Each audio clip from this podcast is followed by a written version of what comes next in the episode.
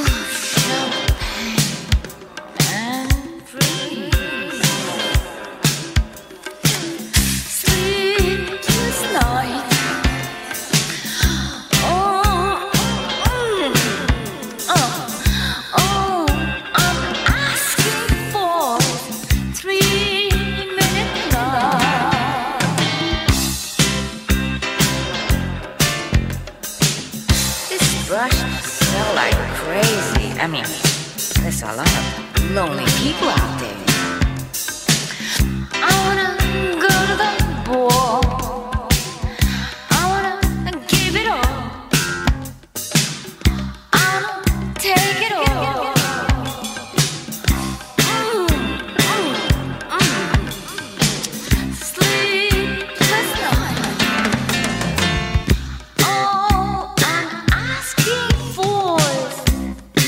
What am I asking for?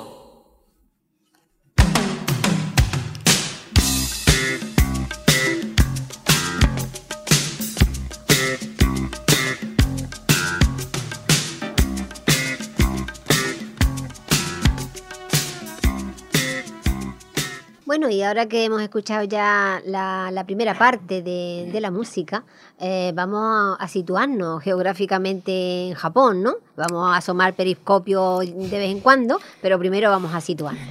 Pues sí, Carmen, eh, nos situamos, sacamos el periscopio y vemos que estamos en un país insular al este de Asia, eh, que está constituido por cuatro islas principales, eh, que, forman el 97% de la superficie total del país. Pero aparte, luego tiene 6.848 eh, islas menores que están muy cerca. En total eh, tienes 374.744 kilómetros cuadrados de islas, solo de islas, pero luego tiene 3.091 kilómetros cuadrados de agua. Es un archipiélago.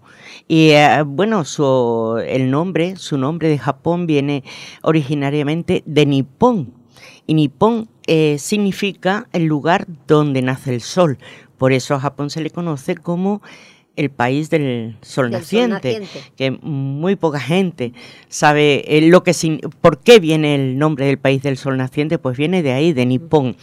Y bueno, eso es, es el, el- la décima, el décimo país más poblado del mundo y el segundo más poblado de Asia, después de China, por supuesto.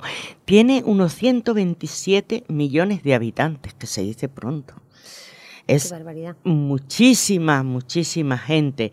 Y bueno, pues eh, yo creo que ya nos hemos situado, está cerca de Corea, está cerca de China, está en el mar de, cerca del mar de China, el Pacífico también eh, rodea una parte de estas cuatro islas eh, principales. Y, y bueno, tiene muchas curiosidades. Tiene, por ejemplo, el 97% de su, de su territorio es el 67%, perdón, perdón, es de bosques. Y en ellos habitan más de 17.000 especies de vegetación. Es increíble. Yo es que me pongo a pensar 17.000 especies, no plantas, especies. Es increíble. Ahora, eh, los japoneses eh, eh, son personas que admiran mucho la, la naturaleza, tanto bien en, en el origen de sus plantas, que tienen famosos y, y maravillosos jardines que es, es una maravilla cómo tratan las plantas, las flores, todo, eh, al igual que los animales. Es algo impresionante la cultura que tienen. De eh, hecho, uno, uno de los lugares que no debería faltar en una visita a Japón serían los jardines de Konakawa. así es. Así es, ¿no?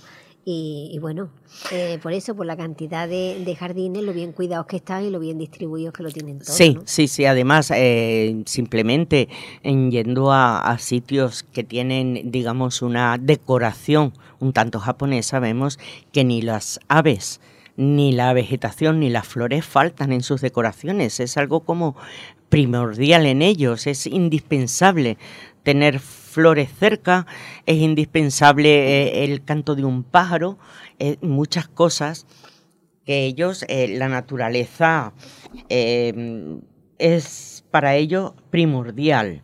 Y, y bueno, en cuanto, en cuanto a su clima, tiene también una variedad de climas según estemos en el norte, según estemos en el sur. Tiene desde un clima templado y muy húmedo hasta un clima donde los extremos son desde eh, un calor extremo en verano como un invierno lleno de nevadas en invierno. Es, es, eh, curioso, pero es así. Además, al tener en cuenta que son islas, todas islas, lo que es un archipiélago, pues es impresionante que de una isla a otro tengas esos cambios de clima que, que bueno, aquí son impensables, desde Eh, luego. también en una de, de las islas también tienen el récord de, de mayor longe- longevidad del mundo, ¿no? Eh, Ah, bueno, precisamente sí. en la isla de Okinawa. Sí, es un, eh, independientemente de que sea un país muy longevo, porque es un país muy longevo, ten en cuenta que las mujeres tienen un- una media de vida de cerca de 80 años y los hombres una media de vida cerca de los 90. Ujú. Eh, pero exactamente en Okinawa es la isla más mm, con más longevidad. Y no sé, ese yo creo que será eh, a la alimentación, es posible. Es posible. Eso no, no lo sé exactamente a qué será debido, pero lo que está claro es que el japonés, por, por cultura, él cultiva igual el cuerpo como la mente. Porque veníamos hablando de una de las curiosidades, De las que, Tiene, que tiene Japón, ¿verdad, Carmen? Sí, que es que te permiten hasta dar una cabezadita en tu trabajo. Y yo digo, bueno, bueno, bueno, igual que el mío, ¿eh? Sí. Y otra, otra cosa que, que me ha llamado también muchísimo la atención es que las calles no tienen nombre. Yo no sé No. cómo se orientan, pero al no tener nombre, eh, me imagino que estarán indicadas de algún modo, pero para un occidental Es difícil. eh, es difícil. Y más un occidental, por ejemplo. eh, yo he estado en otros países, pero uno de los países que he notado, dos países que he notado con mucha identificación en las calles, sobre todo es España. España, lo primero cuando tú entras en una calle es buscar eh, la baldosa o la, la, identificación de en calle estás y luego ya buscarás el número, porque eso cuando yo llegué a España me llamó muchísimo la atención. Y otro es Inglaterra, que también, pero no la tiene tan identificada como, como en España. Entonces, no sé, a lo mejor es que están en japonés y no nos enteramos, pero vamos, no tengo ni idea de, de cómo se pueden orientar. Bueno, y otra cosa también muy curiosa es que cuando vas a comprarte un coche, primero tienes que demostrar que tienes dónde guardar ese coche. Ah, sí, tiene que ser en, en garaje, tiene que ser cuidado, tiene que ser, pues eso, pues todas las cosas que aquí te venden el coche y ya te bañas la vida, pero sí, sí, sí, eso. Y luego, pues algo que no se debe de hacer, lo anticipo, que es fumar. Pero es muy curioso que allí no puedes fumar en la calle excepto en las calles que están expresamente eh, señalizadas para que se pueda fumar y haya un cenicero para que no ensucien las calles. Mm. Pero si tú vas por la calle y tienes sed, tienes hambre o quieres tabaco, tienes máquinas en todas las calles donde con monedas a ti las máquinas expendedoras te, te sirven desde un sándwich o desde una barrita de lo que sea hasta pues tabaco, cerveza, bebida. Que por cierto, tengo entendido que las botellitas de las bebidas son curiosamente particulares para la gente que le gusta coleccionar esas botellas. Así que, Carmen, tú y yo sabemos por quién decimos que hay que tener cuidado para ir a Japón. que sí. Si no es capaz de coleccionar hasta las etiquetas de las botellas.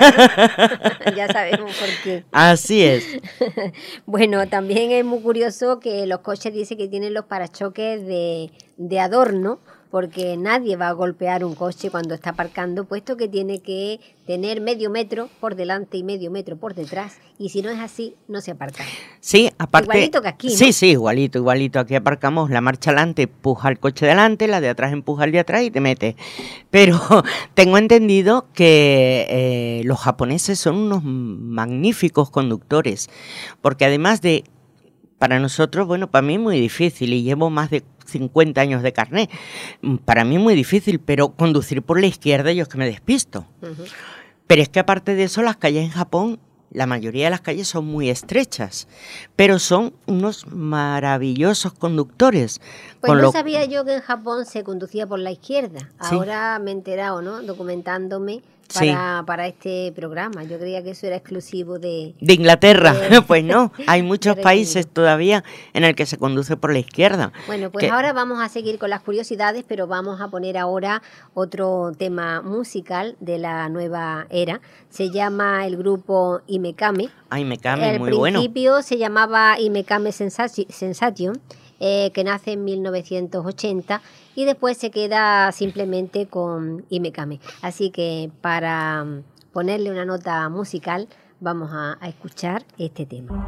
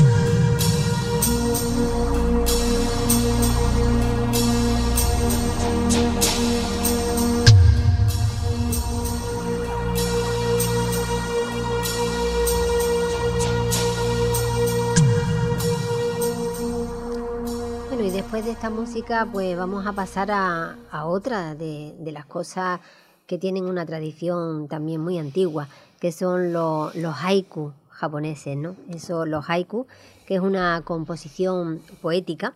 Originalmente se conocía como haku y era el patrón de composición utilizado en un, en un poema extenso que se llamaba renga cuando se, empezó a utilizar esa parte de, la renga de manera independiente, se le denominó haiku.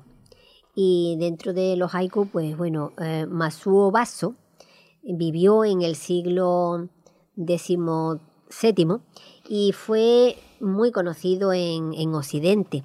Era hijo de, de un samurái y cuentan que se ganaba la vida como cocinero pero hasta Occidente ha llegado esa fama de, escribir haikus. Los haikus son esta composición poética, como digo, que tiene que estar compuesta de cinco sílabas, cinco, siete y cinco, o sea, tres versos nada más, y tiene que mostrar eh, como una instantánea de la naturaleza. Eh, tiene que, verse como si, como si hubiésemos reflejado una, una foto. He estado buscando haiku japoneses traducidos, pero claro, al traducirse ya pierde, pierde esa métrica. Pero yo sí que tengo unos cuantos escritos de 2009 y para que veáis, tiene que haber dos elementos siempre que estén en armonía uno con el otro. Y entonces, eh, en este caso, he utilizado pues, un campo de, amapolas y yo describo ese instante, ese instante eh, de esta manera. Paz en los ojos. Colores de amapolas pintan los trigos. Qué bonito. Como, veis, esa, esa paz. Pero ¿qué es lo que realmente lleva esa paz? Pues precisamente ese colorido de, de las amapolas. Y en otro, otro, por ejemplo, salpica el agua las veras del arroyo. Crecen violetas. ¿Qué pasa? Pues al salpicar el agua crecen las violetas. Esto es eh, la, armonía de, la naturaleza. También hay otra recopilación de, haiku muy famosa que está escrita y está traducida en España, que se llaman Violetas Agrestes. ¿eh? Es una recopilación de la autora, la autora se llama Chillo y, es una de las escritoras de haiku más, más importantes de, Japón. Y tú también tenías algunas cositas ahí de, escritura, ¿no? Eh, bueno, sí, tengo los cuentos y tengo algunos cuentos y leyendas de Japón. Eh, bueno, este libro tiene conmigo muchísimos años, tiene más de 30 años conmigo. Es un libro de Amparo Takahashi, y yo, pues, em, sinceramente, pues recomiendo quien lo encuentre, porque no creo que sea fácil de encontrar, pero quien lo encuentre que lo lea y si no que lo coja en una, en una biblioteca, porque mm, es una pequeña selección de cuentos y leyendas japoneses que están basados en el antiguo folclore. Esta escritora eh, se, se eh, limitó, digamos, a no limitar, extralimitar, en buscar todas esas historias de sus ancestros y de la gente antigua ya fallecida para reflejarlo en una serie de, en el libro, en una selección.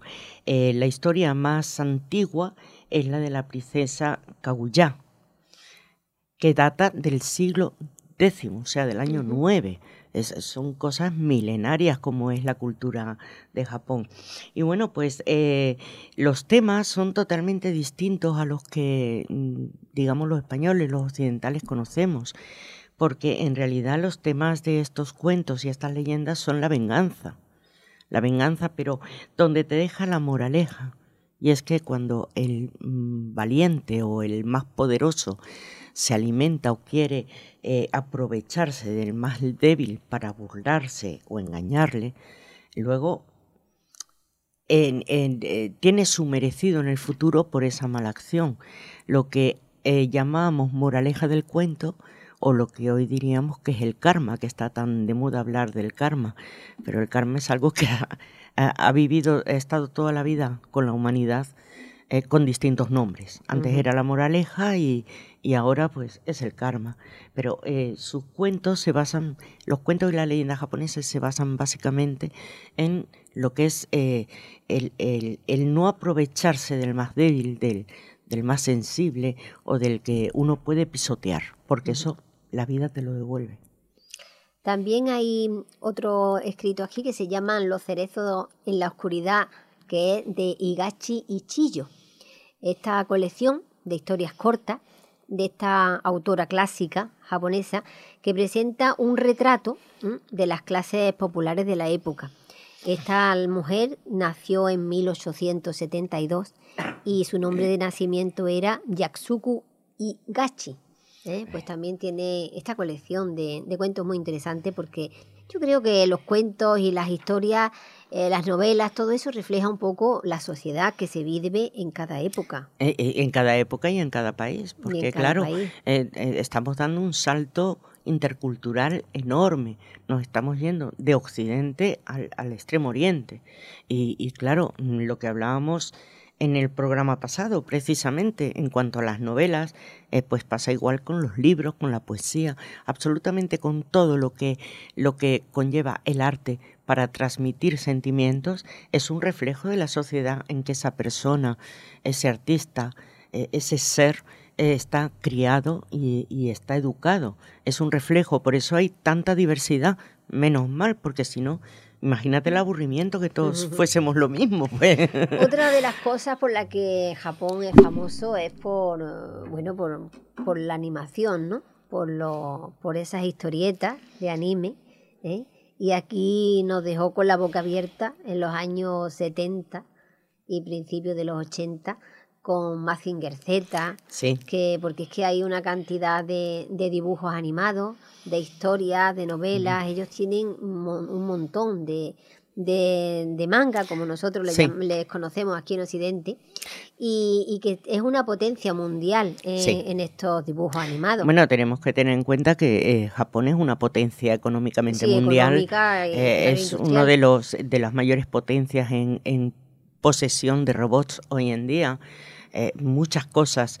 Y el manga es una fusión entre eh, la impresión tradicional que tenían en madera y el arte occidental. Y a partir del manga es cuando ha venido a partir, el manga es provocador del anime y de todas estas cosas visuales que, hoy en día tenemos. Y eh, e, ellos es como si tuvieran la, la, la necesidad de parecerse un poco o imitar al occidental, porque se ven tan distintos a nosotros en muchas cosas, sobre todo físicamente, porque es que lo somos, somos distintos. Que incluso yo he oído personas que han visitado Japón y que dicen que hay japonesas que de tanto maquillaje para, para eh, quitarse, digamos, los rasgos, no parecen japonesas y lo son.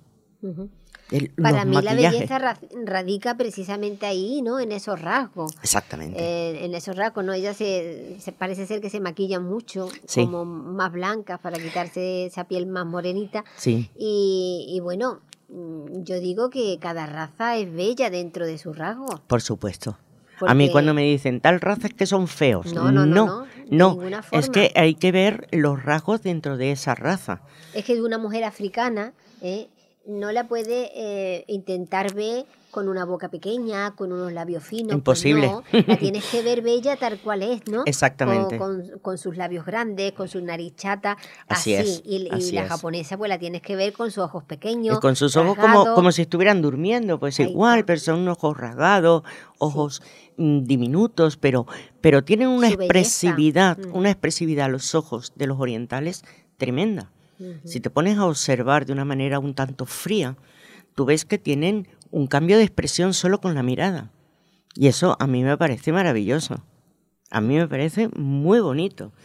Bueno, y hablando del pueblo japonés, pues un pueblo súper educado, muy considerado. Mm. Parece ser que cuando tú viajas por, por Japón, eh, siempre se, se, desviven por, por ayudarte, por, por ayudarte a encontrar el camino, por lo que sea, ¿no? Es un pueblo solidario. Es solidario, es educado. de hecho, mm, yo conozco mucha gente, bastante por circunstancias oriental, eh, es gente que se agacha, se inclina para cualquier cosa, para saludarte, para desearte buen día, para lo que sea, y te da las gracias cientos de veces. Sí, porque también lo que sí es de mala costumbre es con nosotros, que nos tocamos tanto, que hacemos tantos gestos, pues parece ser que eso es impensable, ¿no? Ni siquiera dar la mano, ni dar un beso ya, ni, ni, te cuento. Nada, nada, nada. Allí son más serios en ese sentido.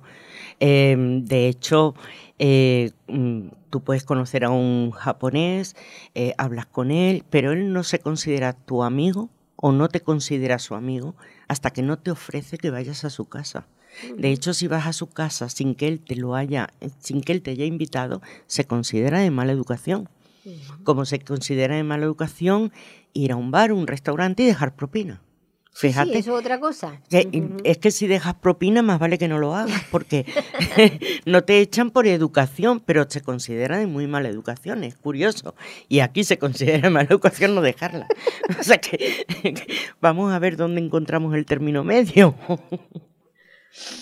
bueno, pues eh, tenemos muchísimas curiosidades de Japón y, y tenemos algo muy llamativo que, bueno, hoy en día es bastante conocido, que son las artes marciales. Ah, sí, por supuesto. Las artes marciales. No me acordaba yo de, este tema también tan, japonés. A mí es un tema que me apasiona. Y más tú también, que has practicado, ¿no? He practicado en... Que mucho cuidado con, Lola, ¿eh? En la juventud, en la juventud ya, ya no, ya no. Pero bueno, en la juventud sí he practicado, pero no eran japonesas, todo hay que decirlo.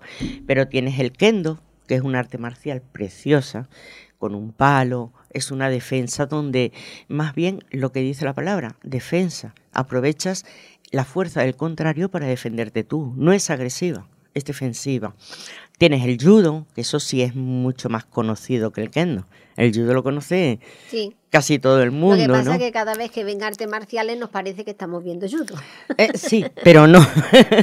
Tienes el kijudo, eh, son variantes, el eh, yabusame, el aikido, el aikido a mí me enamora, el aikido es maravilloso, el karate, bueno, ese es, yo creo que es el más conocido, el karate y el judo son los más conocidos, y luego tienes el sumo, el sumo es un, un arte marcial, es una lucha, que bueno, yo creo que mucha gente, mucha, mucha, casi toda la conocerá, que es con gente más bien pesada, por no decir obesa, y es muy atractivo, sobre todo, eh, yo creo que es el arte marcial más atractiva de Japón. Atractiva visualmente, me refiero. Es una maravilla en cuanto a colorido. Bueno, en cuanto a todo, es que el arte marcial tiene, tiene rítmica, tiene dinámica, tiene control mental, control corporal. Bueno, ¿y tú qué, a todo esto, qué arte que practicabas tú? Yo hacía Hapkido. Hapkido, que es coreano no es japonés. Precioso también, pero mm, hombre, a mí hay otras artes marciales que bueno, pues también me gustan. Es que a mí lo oriental me encanta. Lo ¿Y, la, oriental. ¿Y, la comida? ¿La comida qué? Pues la comida, la comida, curiosamente aquí conocemos el sushi y el sashimi. Es lo que más se conoce. Y te dicen sushi, y pescado crudo, ¿no? Qué asco. Pero eh, hay que tener en cuenta que en Japón hay nada más y nada menos que 191 estrellas Michelin porque ellos combinan su cultura culinaria con la cultura occidental. Y mira qué bien, porque fíjate lo que han logrado, ¿no? 191 estrellas Michelin, se dice pronto, pero hay que currárselo, ¿eh? Y hay que tener gente que vaya, hay que tener que les guste. O sea, a mí me encanta la comida japonesa y reconozco que no a todo el mundo le puede gustar. A mí me encanta. Ahora, me asombra, porque yo no lo sabía, que tenga tantas estrellas Michelin por la fusión de las, de las comidas.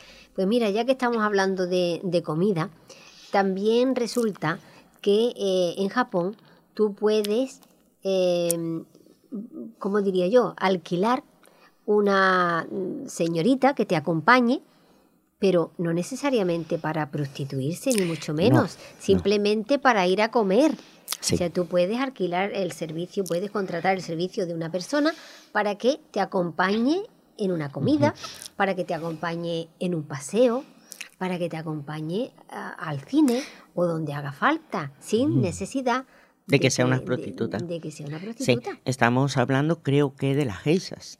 Eh, no, eh, en general. Eh, no, esto es un servicio que, que se ofrece eh, en la calle. Lo de la, lo de la geisa es otro, otro tema ya con, digamos, con, con más... Una amplitud, con, más amplitud, Son unas sí. señoritas que se tienen que, Uy, son que años de formación. en el arte, en las Sí. artes, y, su misión es acompañar y divertir, pero es, es Ah. una cosa diferente. Ajá, pues yo esto que me estás comentando yo lo No, desconocía. no, como gente de, de la calle, como si... Sí, como sería, diríamos una dama de compañía, pero Una no tiene nada que ver ni con la prostitución No, ni con no, el no, no. sexo. Una Simplemente persona mayor puede tener a un adolescente para que vaya a comer o para que vaya a ver una película, sin más. Pues fíjate que hay que tener una cultura bastante sólida para hacer eso y que no se confunda, porque hoy en día esto se hace por algún país occidental y vamos, Y bueno, la bueno. etiqueta te la ponen ya Bueno, hasta que, si te la mueras. ponen, pero rápido. Sí, sí, sí, pues es interesante, eso, eso lo desconocía, fíjate. Sí. Pues háblanos un poquito de las geisas, porque las geisas sí que son también otro La- tema son- es un tan, tema, tan bonito, ¿no? para mí es un tema apasionante, es maravilloso el mundo de las geisas, sobre todo porque siempre se ha creído que las geisas son prostitutas, lo que hablábamos, y bajo ningún concepto, las geisas, en su principio, en sus orígenes, las geisas eran hombres, eso casi nadie lo Que sabe. Eso no lo sabía yo tampoco. No, se sabe muy poco que eran hombres, pero bueno, luego ya fueron cogiendo, digamos, el, el, eh, la cuestión femenina. Y la geisa no es otra cosa que una artista tradicional que tiene muchos años de entrenamiento para entretener no solo al hombre, hombres, mujeres, en fiestas, eh, en, en espectáculos, en reuniones, en banquetes, o sea, en todo lo que quieras que venga una mujer que está cultivada, tiene una, tienen una cultura impresionante, Sí, pues se están preparando desde Desde, desde niñas prácticamente, eh, tienen, eh, saben, tocan instrumentos, más de uno, eh, bailar, danzas típicas, luego tienen un vestuario genial y, bueno, horas para vestirse y para peinarse ni hablemos. Yo lo que recomiendo a la gente es que eh, yo soy una enamorada del libro Memorias de una geisa, porque es la historia de una niña, porque antes vendían a las niñas cuando no tenían para sacarlas adelante. ¿Qué hacían? Las vendían para que se entrenaran como geisa y que pudieran salir adelante económicamente y culturalmente, porque no le podían dar otro tipo de, de, de posición a su hija, y es lo que hacían. Pero bueno, había mm, dos tipos de geisa, también hay que decir, lo que eran la geisa de ciudad, que se llaman machi, o se llamaban machi, y las geisas de barrio, que se llamaban carugua. Y eh, te- eh, ellas eran, digamos, como alquiladas, entre comillas, para entretener pues en una cena a unos señores, ¿no? Unos señores, unas señoras. ¿Y sabes cuál era la medida del tiempo de entretenimiento? Pues una varilla de incienso. Ajá. Ponían una varilla de incienso, claro, que las de ciudad, la varilla de incienso era más larga que las de barrio, que era más corta, porque también entretenían a, a menos público. Claro. O sea, ese era su, su reloj de arena. Acababa la varilla de incienso, acababa su espectáculo o entretenimiento. O sea, es una historia que yo creo que, que deberíamos de ahondar un día un poco más en ella porque es sumamente interesante y viene de siglos atrás. De hecho, ahora llevan peluca, pero antes eran horas y horas de peinado y maquillaje que tenían que estar listos antes de vestirse para no manchar el traje que llevan. Y luego tenían que dormir pues sin tocarse el peinado con una especie de rulo en la nuca, una almohada en forma de rulo en la nuca. Eh, el peinado no se lo tocaban, tenía que durarle semanas, por eso tenían ese, ese rulo, no había almohada. El maquillaje, increíblemente, también le duraba días, no sé cómo lo hacían. Porque yo levantarme y no echarme agua en la cara, para mí es no. impensable, como que no. Y menos porque ellas se maquillaban, aparte de la base de maquillaje, pues se ponían, se ponen todavía una mezcla de polvos de arroz con agua para hacer ese eh, tipo de piel blanca totalmente. Y en la nuca dejan como una W, donde no ponen este maquillaje. Y es porque para ellos la nuca es sumamente sexy y erótica. Entonces dejan esa especie de W sin maquillar y con el peinado se ve esa W. Ujú. Pero eso no quiere decir que nadie las toque. O sea, es que es un mundo totalmente distinto al que podemos pensar. Es un mundo para dedicarle un, programa. Un programa entero a las geisas, sí. Pero a nosotros es que se nos va el tiempo. Tenemos que recordar que estamos en el periscopio, en La Voz del Resident, en, en Manilva, y bueno, ya te digo que las geisas darían para, para un programa. Sí. Así que ah, bueno. yo creo que vamos a hablar de, otra cosita que tenías preparado por ahí y que es muy, muy tierna. muy tierna. Así que vamos a hablar de, de, eso que nos tienes preparado. Vamos a hablar de Hachiko. Hachiko es la historia de, de un perro, que así se llamaba, y es el perro más famoso de, de Japón. Tiene una estatua de bronce a pocos metros del cruce más transitado del mundo, no de Japón, del mundo, donde pasa aproximadamente un millón de personas al día. Es increíble. Tiene cinco pasos de cebra en ese cruce, aunque, bueno, dicen que cuando se pone el semáforo en verde cada uno pasa por donde quiere, como puede, porque es increíble. Imagínate un millón de personas al día. Entonces, este perro era de la raza Akita, eh, que es una raza pues, pues, muy común en Japón. Y el dueño se llamaba Isaburu Uyeno, que era un profesor en la Universidad de Tokio. El caso es que estuvo, esto es, hablo de los años 20 del siglo pasado, 1920 por ahí. El caso es que el, el dueño llevaba al perro todos los días a la estación de tren donde él tenía ah, que coger el tren para irse a trabajar a la universidad y dejaba al perro Hachiko en la estación. La estación se llama Shibuya y es el cruce también Shibuya. Shibuya, y la bulla de gente. El de la bulla de gente que hay, hablando en, en, andaluz. En andaluz. y dejaba al perro allí. El caso es que al cabo de unos años, al dueño, a este profesor, en el trabajo en la universidad le da un infarto y se muere y no vuelve. Y el perro, 11 años, 11 años sentado esperándolo, hasta que murió. Murió de pena, de lo que fuera. Murió. A los 11 años esperando al dueño. La gente le llevaba comida, la gente le llevaba agua, pero el perro de allí no se movía. Entonces le han hecho, le hicieron, esto fue sobre el año 1935 cuando murió el perro, y le hicieron una estatua de bronce a pocos metros de, la estación del tren, en la misma postura que tenía el perro cuando esperaba al dueño. O sea que imagínate tú la educación y el respeto de esta gente, que él dejaba al perro, se iba a trabajar y cuando volvía el perro seguía ahí. Mm. Nadie se lo había llevado, nadie le había hecho nada malo.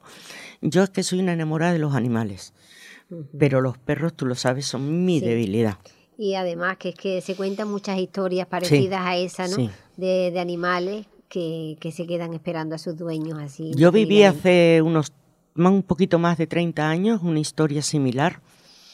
Eh, donde el, perro llevaron al, al, dueño al hospital, el perro siguió a la ambulancia y el perro estuvo meses y meses y meses esperando a que saliera el dueño por la puerta donde lo habían metido.